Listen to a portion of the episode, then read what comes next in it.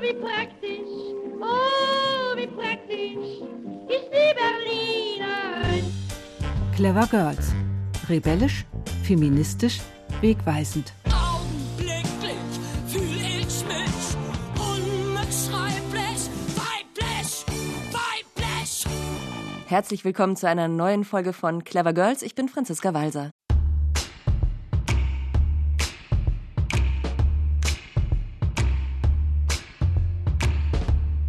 In unserem Podcast Clever Girls von RBB Kultur stellen wir Ihnen besondere Frauen aus den letzten 100 Jahren vor.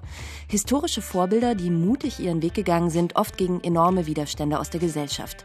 Frauen, die leider oft vergessen werden, nach denen keine Straßen benannt sind, die keine Ehrenbürgerinnen sind. Das sind nämlich in Berlin von 121 Ehrenbürgern überhaupt nur sieben Frauen. Wir wollen das Erbe dieser vergessenen, cleveren Frauen lebendig halten und fragen, was wir auch heute noch von diesen Role Models lernen können. Heute geht es um eine Frau, die für mich eine absolute Entdeckung war, Edith Peretz oder besser gesagt Dr. Edith Peretz. Eine Frau, die sich erst einen Platz in der Männerdomäne Medizin erkämpft hat und dann 1928 ein komplett neues medizinisches Feld erschlossen hat für Deutschland, die Schönheitschirurgie. Eine absolute Marktlücke. Aus ganz Deutschland kamen die Kundinnen und Kunden in ihre Berliner Praxis. Und noch etwas hat Edith Peretz nach Berlin importiert, die Idee eines Frauenkarrierenetzwerks. 1930 gründete Edith Peretz den ersten deutschen Soroptimist-Club für berufstätige Frauen. Wir trafen uns, erzählten uns gegenseitig aus unserem Berufsleben und seinen Problemen. Wir kamen aus unserem Alltag heraus, lernten eine Menge und waren schrecklich stolz aufeinander, so schreibt sie es im Rückblick. Inspiriert von Edith Peretz soll es heute bei den Clever Girls um Netzwerke gehen. Wie können wir als Frauen Clubs, Schwesternschaften, Karrierebündnisse besser nutzen? Was heißt das, wenn bis zu 50 Prozent der Jobs über Netzwerke und Kontakte vergeben werden, aber nur 25 Prozent der Frauen von sich sagen, ich betreibe aktiv Networking? Eine meiner beiden Gäste heute ist sozusagen eine direkte Nachfolgerin von Edith Peretz, Dr. Renate Schulz-Rath, seit 2018 Präsidentin der Berliner Soroptimisten. Und sie ist wie Edith Peretz auch ausgebildete Ärztin. Willkommen, Frau Schulz-Rath, bei den Clever Girls. Ja, vielen Dank, dass ich heute bei dieser Sendung dabei sein kann. Wie ist es denn bei Ihnen? Es geht ja heute um die Bedeutung von Netzwerken. Bei Ihnen persönlich gibt es so einen Moment in Ihrem Leben, wo Sie sagen, da wäre ich in meiner Karriere nicht angekommen, wenn ich nicht dieses und dieses Netzwerk gehabt hätte. Ja, wie ich als junge Ärztin angefangen habe, dann zu arbeiten. Damals gab es eher die Ärzteschwemme im Gegensatz zu heute.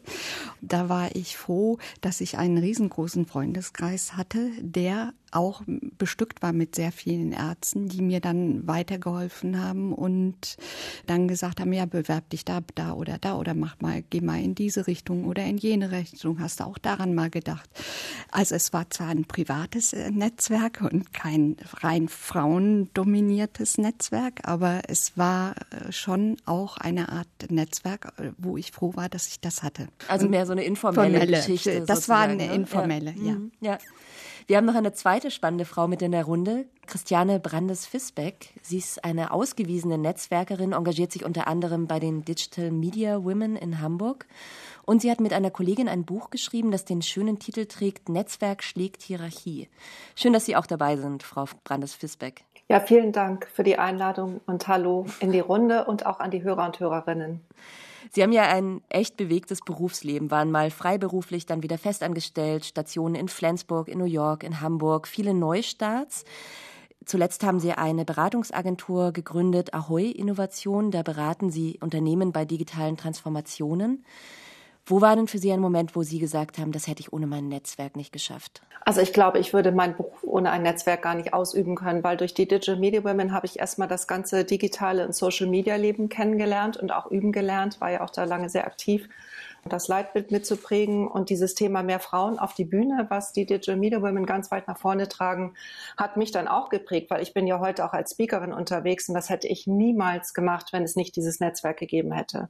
Also ich gehe mal davon aus, dass 80 Prozent der Tätigkeiten, die ich heute mache, ohne Netzwerk niemals zustande gekommen wären. Das war ja so der Gründungsmoment von den Digital Media mhm. Women, dass sie gesagt haben, da sind Podien, da sitzen nur Männer drauf, wo sind wir, hallo? Und dass man eben Frauen auch ermutigt, stärker in diese Öffentlichkeit reinzugehen.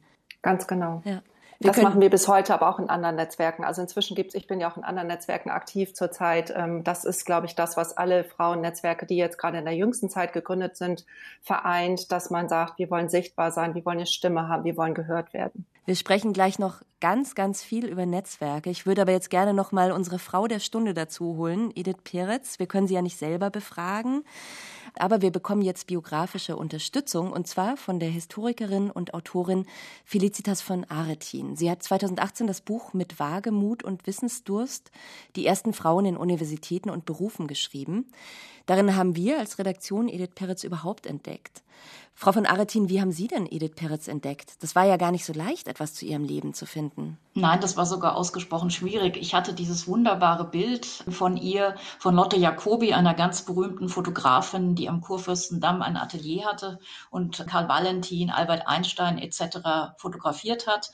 Und ich wunderte mich, wie so eine junge Ärztin sich eine so teure Fotografin leisten konnte und bin dann auch auf die Sir Optimist gestoßen, weil beide waren damals Sir Optimist. Sie ist geboren 1897 in eine Medizinerfamilie, also privilegierte Oberschicht.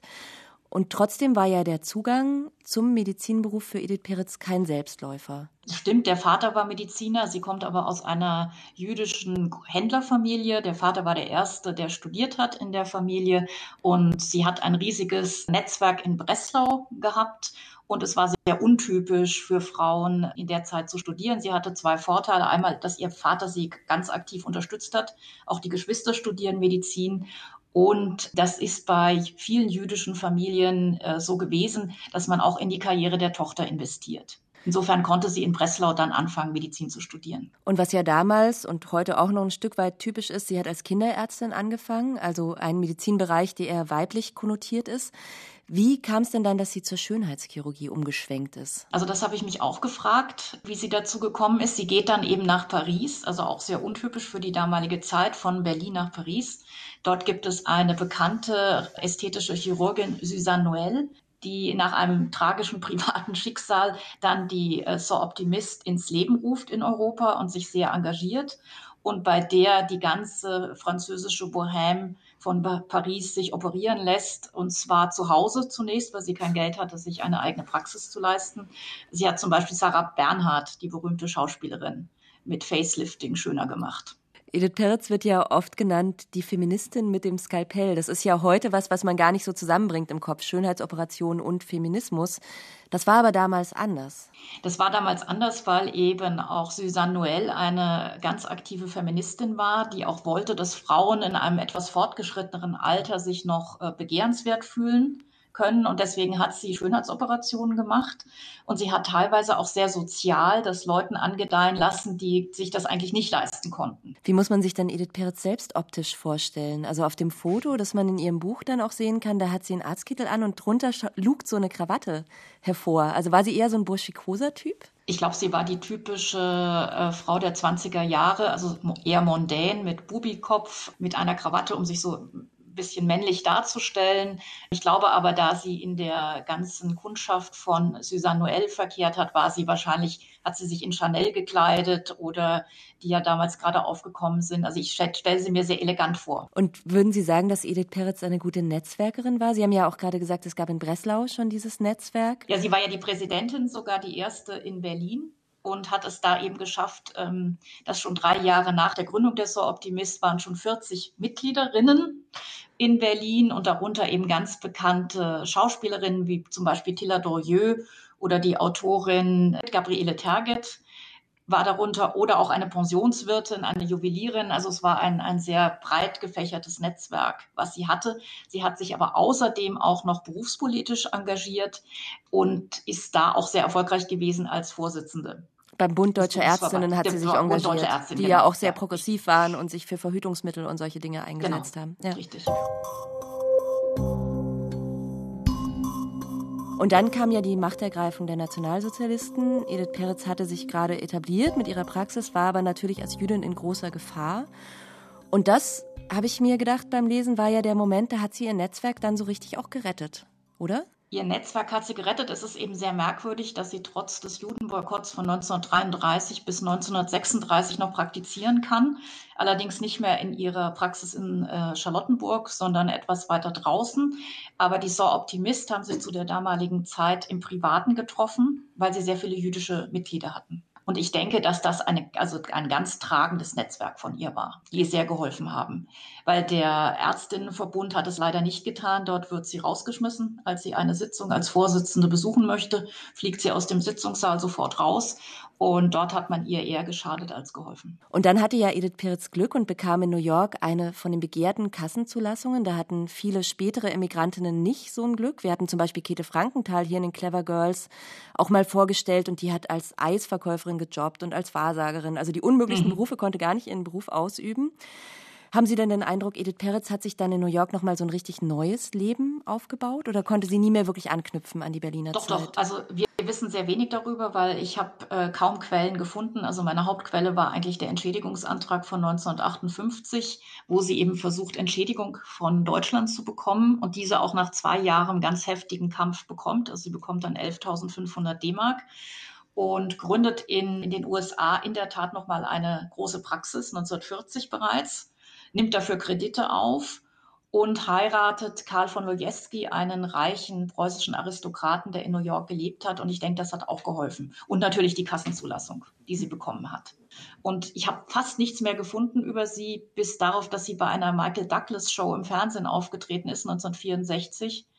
Und das heißt doch, dass sie doch bekannt gewesen sein muss, weil sonst tritt sie da, glaube ich, nicht auf. Und sie ist sehr alt geworden und ist dann auch bis ins hohe Alter viel gereist, glaube ich. Also sie blieb schon lebenslustig, so wie, wie das klang, ja. Sie blieb lebenslustig und was, ich, was mich persönlich sehr fasziniert hat, war, dass sie sich für die Völkerverständigung eingesetzt hat und auch an ihren alten Club immer in Kontakt war in Berlin. Und ich fand ein ganz tolles Zitat, was ich Ihnen eigentlich noch mitgeben will, von ihr in dem Briefwechsel mit dem Berliner Club. Und zwar schreibt sie, wir müssen dem eigenen Lande und seinen speziellen Problemen helfen.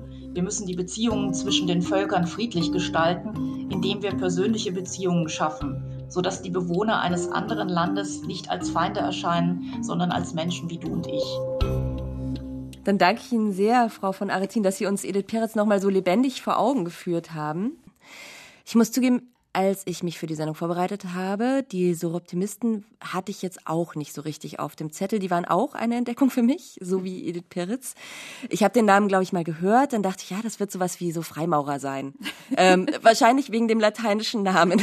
Frau Schulz-Rath, Sie können das jetzt aufklären. Was sind denn die Soroptimisten? Ten oder Soroptimist. Wir müssen uns jetzt einmal einigen. Es gibt ja. zwei Versionen, ne? Ja, es gibt zwei Versionen. Mir ist es gleich. Wir können auch gern so Optimist sagen. Ja, es ist ein Netzwerk berufstätiger Frauen mit gesellschaftspolitischem Engagement.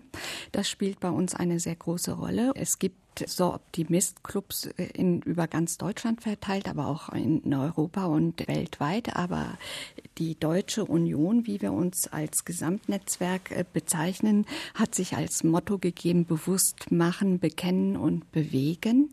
Ja, und das alles mit dem Fokus auf Frauen, auf also zum Beispiel, dass man Frauen fördert, besonders in den MINT-Fächern mit Aktionen, dass man unter dem Stichwort Bekennen natürlich auch dran denkt oder mit äh, den Tag Equal Pay Day öffentlich macht, dazu Aktionen macht oder auch seine Stimme erhebt bei Gewalt gegen Frauen.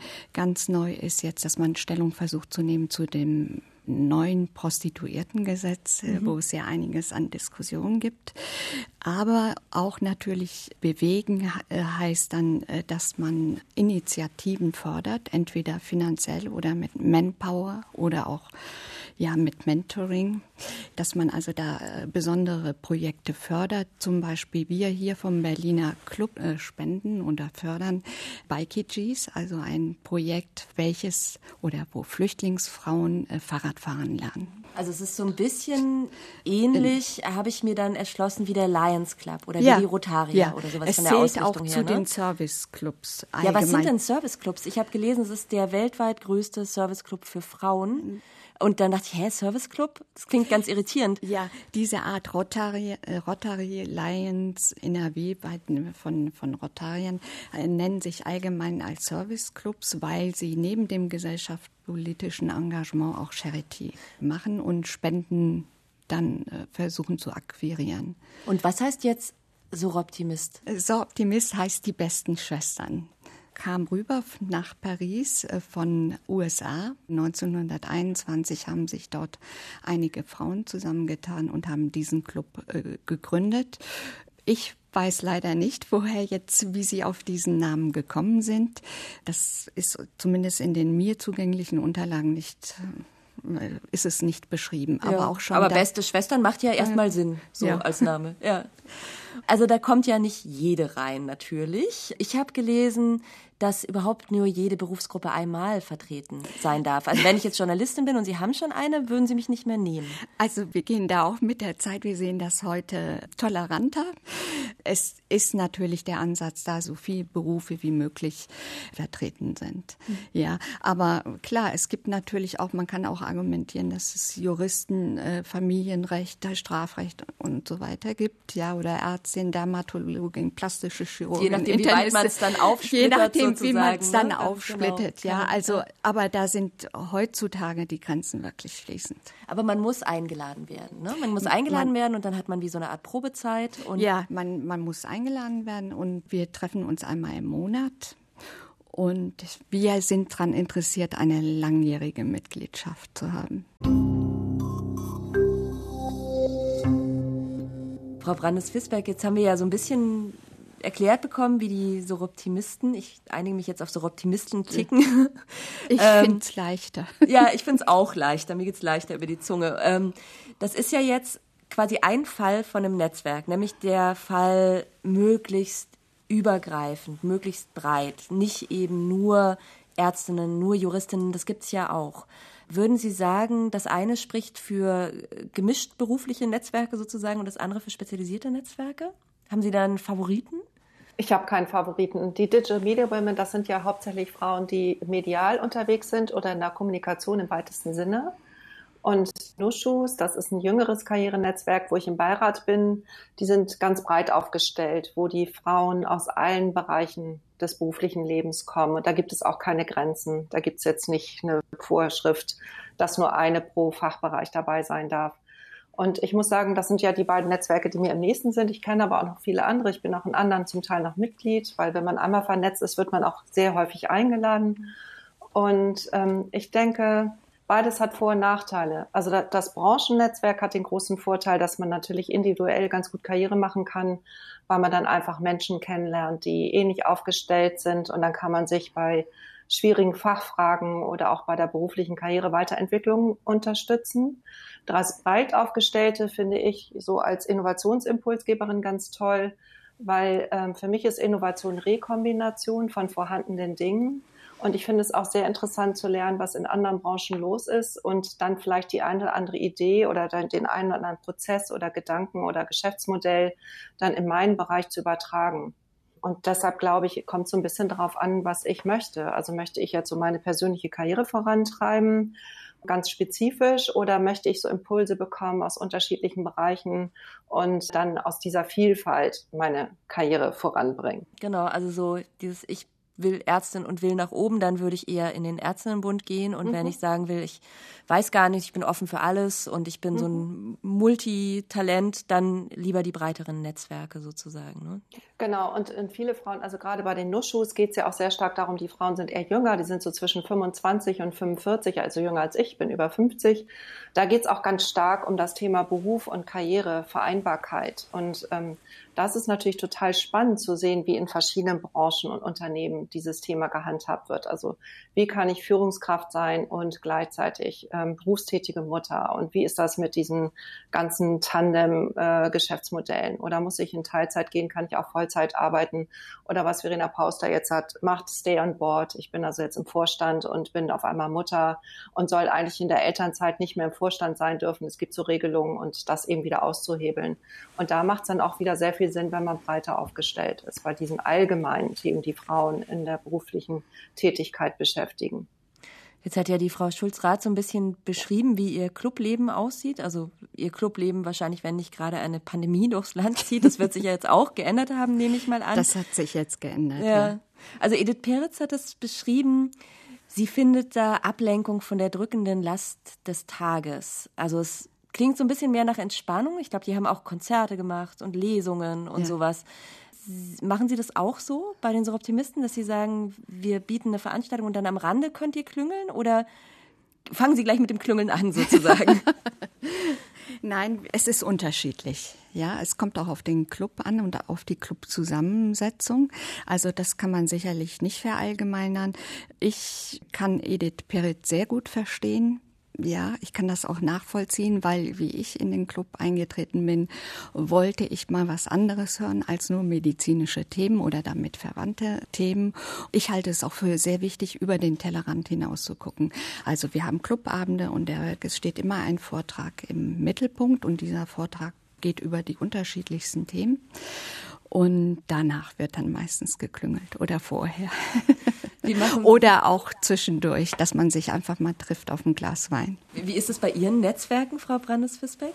Also es gibt äh, unterschiedliche Formate, zum Beispiel wo sowas ähnliches wie Working Out Loud, das ist so ein kommunikatives Netzwerkformat, was sehr strukturiert ist, wo man sich über zwölf Wochen mit fünf Menschen regelmäßig eine Stunde pro Woche trifft und nach einem bestimmten Leitfaden lernt, über die Netzwerke eine bestimmte Fragestellung, die man sich selbst stellt, äh, gut zu, zu lösen. Und ähm, es gibt aber jetzt natürlich auch ganz viele virtuelle Formate, die zum Teil eben wirklich so sind, dass man sich einfach nur sieht und austauscht, aber sehr, sehr häufig auch mit Impulsen aus Vorträgen oder aus Panel-Diskussionen. Und jetzt gibt es auch neue Ideen, neue Formate zu entwickeln, vielleicht Hybrid oder sich zu überlegen, was macht man eigentlich offline im Unterschied zu virtuell, dass die Veranstaltungen da vielleicht so ein bisschen hochwertiger werden vom Rahmen her. Also da ist jetzt ganz viel im Fluss, eben auch durch die Pandemie, was ich persönlich sehr angenehm finde, weil man doch virtuell eine große Reichweite hat, auch über die Standorte hinaus und auch Frauen, die Deutsch sprechen aus anderen Ländern oder aus kleineren Orten, sich jetzt auf einmal mit einbringen können, die früher dann immer zu müde waren, um dann in eine größere Stadt zu fahren. Also Sie haben das Gefühl, dass also jetzt durch Corona sich das Netzwerken verändert hat, aber eher im positiven Sinne. Ja, Unbedingt. Und ich glaube, jetzt geht es einfach darum, aber als Kommunikationsfrau sage ich das ja immer, weil es geht ja nicht darum, dass wir nur online oder nur offline unterwegs sind, sondern die Mischung macht's. Und ich finde es jetzt eben auch sehr interessant zu überlegen, welche Aspekte des Netzwerkens funktionieren virtuell gut und welche macht man dann doch vielleicht vor Ort und wie unterschiedlich kann man die Formate gestalten, dass es nicht immer das, das Gleiche ist. Also ich bin da sehr stark für eine, wenn man so will, kanalorientierte Vielfalt.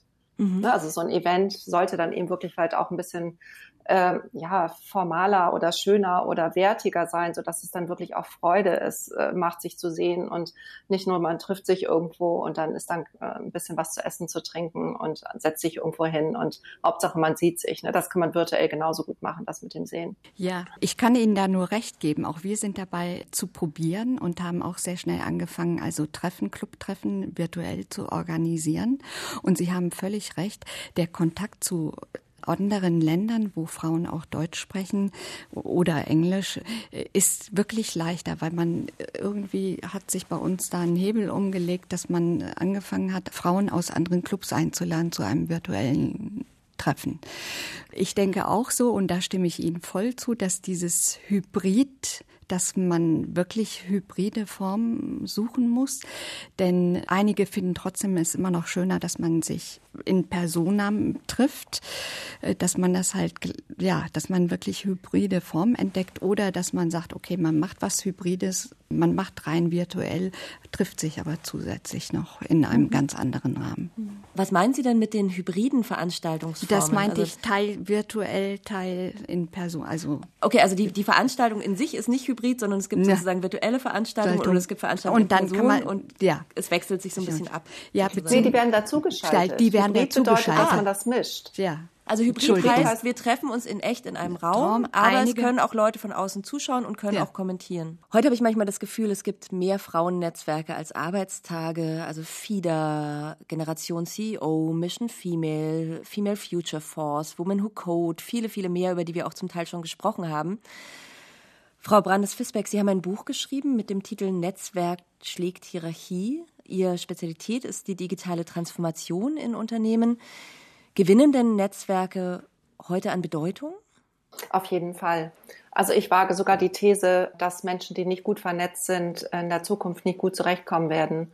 Ähm, nicht, dass das jetzt neu ist, aber es ist einfach wichtiger geworden, weil ähm, in dieser wirtschaftlich schwierigen Zeit, wo man nicht genau weiß, ob man in der Tätigkeit weiter beschäftigt werden kann, ist es natürlich super wichtig, gut vernetzt zu sein, um sich gegenseitig auch zu unterstützen, dass man einfach gemeinsam überlegt, wie können so zukünftige Produkte und Geschäftsmodelle aussehen und gemeinsam überlegt, wie Menschen es schaffen können, denen es gerade nicht so gut geht, wieder auf die Spur zu kommen.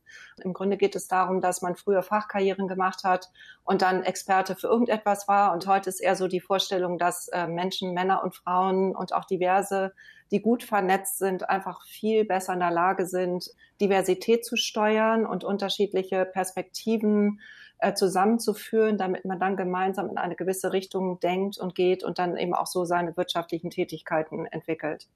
Ich finde immer, es klingt wahnsinnig aufwendig, dieses Netzwerken. Also ich frage mich, wann man da noch arbeitet nebenbei.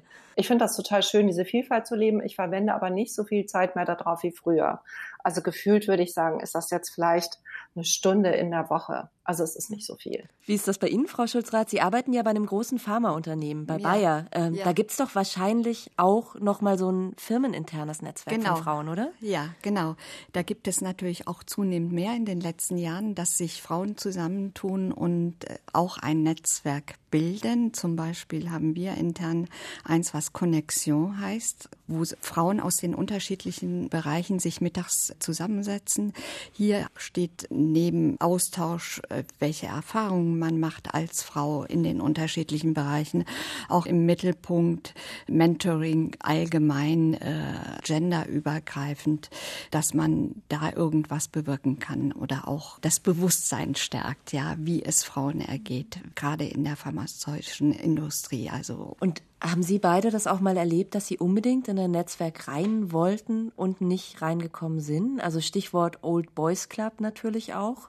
Ja, ich habe das schon erlebt, aber es waren lustigerweise nicht die Männer, sondern die wenigen Frauen, die das nicht wollten, weil sie meinten, sie waren schon genug. Es war einer von diesen bekannten Serviceclubs und da waren irgendwie gefühlt 30 Männer und vier Frauen und die Frauen waren aber der Meinung, das reicht mit vier Frauen und dann wollten die Männer mich aufnehmen und die Frauen nicht. So was ähnliches ist mir auch passiert. Was ist Ihnen genau passiert, Frau Schulz? Genau das Gleiche. Also, dass ich mich auch für einen Serviceclub interessiert habe und die Männer waren äh, wirklich dafür und die Frauen haben gesagt, nein. Ja, auch ganz wenig Frauen drin. Ja. Also deswegen muss ich auch eben jetzt so lachen. Ich habe da diesen Begriff gelesen bei der Vorbereitung, irgendwie sowas wie Bienenköniginnen-Syndrom oder sowas. Also, dass oh. sozusagen die eine Bienenkönigin oder die wenigen, die es gibt, versuchen, dass da keine neuen hochkommen. Also, das scheint so richtig ein verbreitetes ja. Phänomen auch zu sein, in der Tat. Ja. Ja. Für mich ist es ein überkommenes Phänomen. Also dieses Queen Bee-Bild, ähm, das war vielleicht äh, ne, vor zehn Jahren noch okay und da konnte man als Frau noch so sein. Aber ich finde, die meisten Frauen bemühen sich doch um dieses Sisterhood-Thema, dass man sich gegenseitig hilft und befördert und dass wir alle sagen, der Kuchen ist groß genug für uns alle und dass es nicht so viel Sinn macht, sich gegenseitig nicht die Butter auf dem Brot zu gönnen, sondern dass wir gemeinsam wachsen und mehr werden und dann eben auch entsprechend mehr Einfluss haben in der Wirtschaft und auch in der Politik. Ist auch interessant, weil sich auch, glaube ich, die Wahrnehmung von Frauennetzwerken total wandelt. Also die galten lange als ineffektiv, da gibt es auch richtig Studien, die dann zu mhm. dem Schluss kommen, je mehr Frauen in einem Netzwerk sind, umso schlechter funktioniert es. Also eben als Mittel zum beruflichen Aufstieg. Also die haben natürlich alle Spaß, aber die Frage ist ja, bringt's was für ihre Karriere? Und das scheint eher nicht zu sein bei reinen Frauennetzwerken. Und es gibt aber eben Anzeichen, dass sich das jetzt ändert. Also ich habe hier ein Zitat von Jutta Almendinger vom WZB, die Präsidentin. Mhm. Und die hat gesagt, Gut ausgebildete Frauen brauchen heute Clubs mehr denn je, denn erst jetzt bildet sich eine kritische Masse von Frauen, die in unterschiedlichen gesellschaftlichen Sektoren Machtpositionen innehaben und sich gegenseitig helfen und vermitteln können. Also sprich, jetzt wird es möglicherweise gerade erst interessant für Frauennetzwerke. Wie sehen Sie das? Frau ich stimme dem hundertprozentig zu. Also ja. ich erlebe es auch genauso. Also wir, wir helfen uns sehr, sehr stark gegenseitig. Wenn wir wirklich Teilhabe haben wollen und eine Parität, müssen wir Frauen uns gegenseitig unterstützen. Äh, weil wenn wir das nicht tun und immer nur hoffen, dass die Männer mal zur Seite gehen oder uns auch was gönnen, äh, wird das nicht funktionieren, sondern wir können einfach nur selbstbewusst und positiv denkend und offen für alle Menschen, die eben auch dieses Mindset haben und die sich gut auskennen in ihrem jeweiligen Bereich und menschlich integer sind, die zu befördern, macht sehr, sehr viel Sinn. Wie erkenne ich denn eigentlich, ob ein Netzwerk was für mich ist? Woran erkenne ich denn ein gutes Netzwerk überhaupt? Also für mich ist ein wichtiger Indikator Also wenn ich in ein Netzwerk gehe und mich vorstelle und am nächsten Tag über Xing oder LinkedIn einen Vorschlag bekomme, ja, wir haben uns auch gestern auf dem Netzwerk getroffen und ich bin Expertin für sowieso und möchtest du nicht mal mein Produkt ausprobieren? Wenn das häufiger in so einem Netzwerk passiert, dann ist das für mich nicht richtig. Weil ich bin der Meinung, man sollte sich erstmal kennenlernen, gucken, wie man tickt, ob man miteinander was Verbindendes hat, außer dem geschäftlichen Teil. Und erst dann, wenn diese Vernetzung trägt, dann finde ich es richtig, dass man auch miteinander ins Geschäftliche überwandelt. Da muss man ein bisschen Geduld haben. Und die Netzwerke, wo das so funktioniert, dass man sich erstmal miteinander austauscht und sich kennenlernt und so eine gemeinsame Kultur prägt und dann erst anfängt, Geschäfte zu machen, die empfinde ich als gut. Was anderes für mich einfach nur, ich brauche Kunden und ich muss jetzt mal meine Leads generieren und dann bin ich so ein Klickvieh, mehr nicht. Und ich glaube sowieso, dass die meisten Frauen heute sehr perfektionistisch ihre Ziele im Blick haben und sich es nicht trauen, nach rechts und nach links zu gucken, also ein bisschen zu angespannt sind. Und ich würde mir wünschen, so ein bisschen mehr auch treiben lassen und auch mal so den Zufall eine Chance geben, zu wirken oder ein bisschen intuitiver unterwegs zu sein. Das macht einfach auch beim Netzwerken sehr viel mehr Spaß. Also ich gehe auch mal dahin, wo die Laune am besten ist, gar nicht unbedingt, wo die wichtigsten Frauen sind. Also da, wo am meisten gelacht wird, da fühle ich mich immer total wohl. Und da sind auch meistens die besten Kontakte. Frau Brandes-Fisbeck, dieses Buch, was Sie geschrieben haben, wo das heißt Netzwerk schlägt Hierarchie, da geht es ja vor allem um Twitter. Also Netzwerk ist da eher mhm. gemeint als soziales Netzwerk.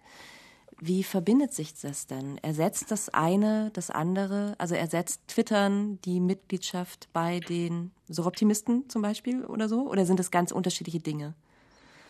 Also ich bin ja der Meinung, dass man das gut miteinander verbinden kann, weil man sozusagen äh, sich über die Social-Media-Kanäle kennenlernt und sich freut, dann offline zu treffen oder umgekehrt sich offline trifft und online den Kontakt hält und damit auch seine Wirksamkeit nochmal anders ausbauen kann. Also es geht ja ganz stark auch um Reichweite heute. Also wer vernetzt ist, möchte eine Reichweite haben.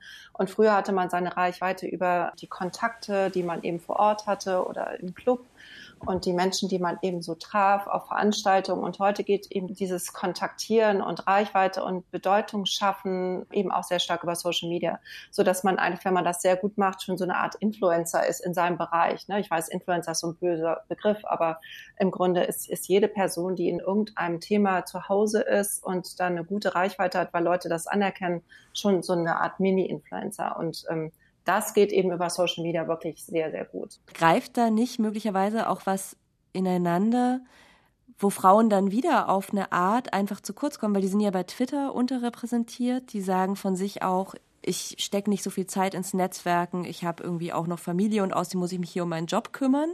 Kann es auch zu so einer Abwärtsspirale dann führen für die Repräsentation von Frauen in Netzwerken? Muss man halt dann individuell aufbrechen und sich dessen bewusst sein wahrscheinlich, ne?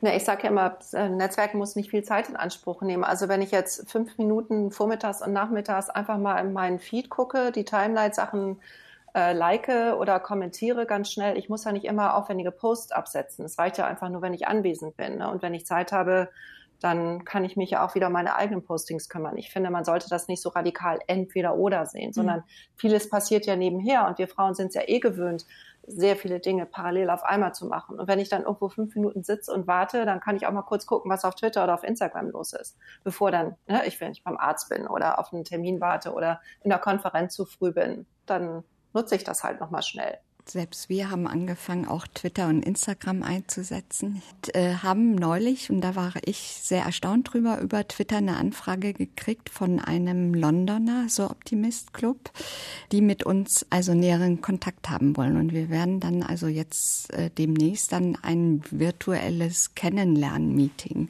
äh, zusammen haben. Ja, dieser Ach. Kontakt kam über Twitter zustande. Ja, das ist natürlich auch wichtig. Diesen ja. Club aus der Zeit von Edith Peretz ja. um äh, 19 1930 jetzt irgendwie ins Heute zu überführen mit, mit allen Mitteln. Das ist eine große Aufgabe wahrscheinlich. Ja. ja. Ja, und wir haben Gott sei Dank Clubschwestern in unserem Club, die das sehr gerne machen. Also die dann auch Instagram und, und Twitter regelmäßig füttern und Facebook natürlich auch. Danke, Christiane Brandes-Fisbeck und Renate Schulz-Rath, dass Sie Ihr Wissen über Netzwerke mit uns geteilt haben. So ein Netzwerk ist ja auch ein Ort, an dem man Vorbilder finden kann im Idealfall, lebende Vorbilder. Wir haben jetzt hier in den Clever Girls historische Vorbilder, die wir versuchen noch mit ins Bild zu bringen, so eine Art Ahnengalerie von inspirierenden Frauen. Ich würde Sie jetzt gerne beide noch mal fragen zum Abschluss, gibt es denn eine Frau, die gar nicht berühmt sein muss, das kann auch eine Tante sein oder sowas, die sie inspiriert hat, wo sie gedacht haben, wenn die es geschafft hat, dann schaffe ich das auch. Ja, es ist eine sehr gute Freundin von mir, die mittlerweile sehr viel älter ist als ich, die diese Vereinbarkeit von Beruf und Mutter finde ich, sehr gut zusammengebracht hat und auch immer mit einem Lächeln und ihr nachzufolgen oder einiges von ihren Ideen aufzunehmen, äh, das ist für mich schon Vorbild, ja. Frau Breines-Wisbeck, wie ist das bei Ihnen? Ja, ich hatte nicht so viele weibliche Vorbilder, aber als Studentin habe ich eine Frau kennengelernt, die war damals schon über 80. Die war Künstlerin, auch im Bauhausumfeld sehr bekannt und die lebte in Belgien, war Jüdin und lebte da also immer noch äh, in der, wenn man so will, Immigration und wollte nie wieder Kontakt zu Deutschen haben, auch nie wieder Deutschland betreten. Und dann hatte sie einen jungen Mann in der Nachbarschaft, der auch ein Student war und den hatte ich im Urlaub kennengelernt. Und dieser junge Mann hat es geschafft, diese Dame und mich zu verbinden. Und ich durfte sie dann in Belgien besuchen.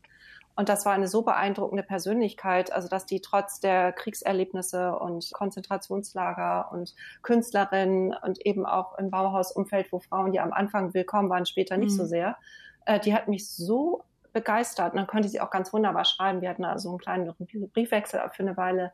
Ich glaube, die hat mich sehr inspiriert, ähm, eben auch in dieser Offenheit und Menschenzugewandtheit und dass sie so mutig war, über ihren Schatten zu springen und mit mir zu sprechen. Und ich habe das ja auch gefühlt. Die war ja ganz am Anfang ganz aufgeregt und nachher war das ganz wunderbar. Wir haben einfach nur Tee getrunken und fanden uns ganz toll.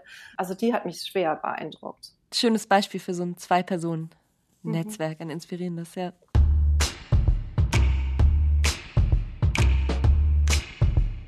Das war Clever Girls, heute inspiriert von der Schönheitschirurgin und Netzwerkerin Edith Peretz. Die hat 1970 über ihre Zeit bei den Soroptimisten geschrieben, wir trafen uns, erzählten uns gegenseitig aus unserem Berufsleben, lernten eine Menge und waren schrecklich stolz aufeinander. Und genauso funktioniert das ja im Idealfall auch heute noch mit den Netzwerken. Schön, dass Sie dabei waren bei den Clever Girls, dem Podcast über historische feministische Vorbilder. Nächste Woche machen wir mal einen Sprung in die Gegenwart und sprechen mit zwei Frauen, die für ganz viele Brustkrebspatientinnen ein Vorbild sind. Alexandra von Korff und Paulina Ellerbrock von dem Podcast Zwei Frauen, zwei Brüste. Der Oktober ist ja Brustkrebsmonat.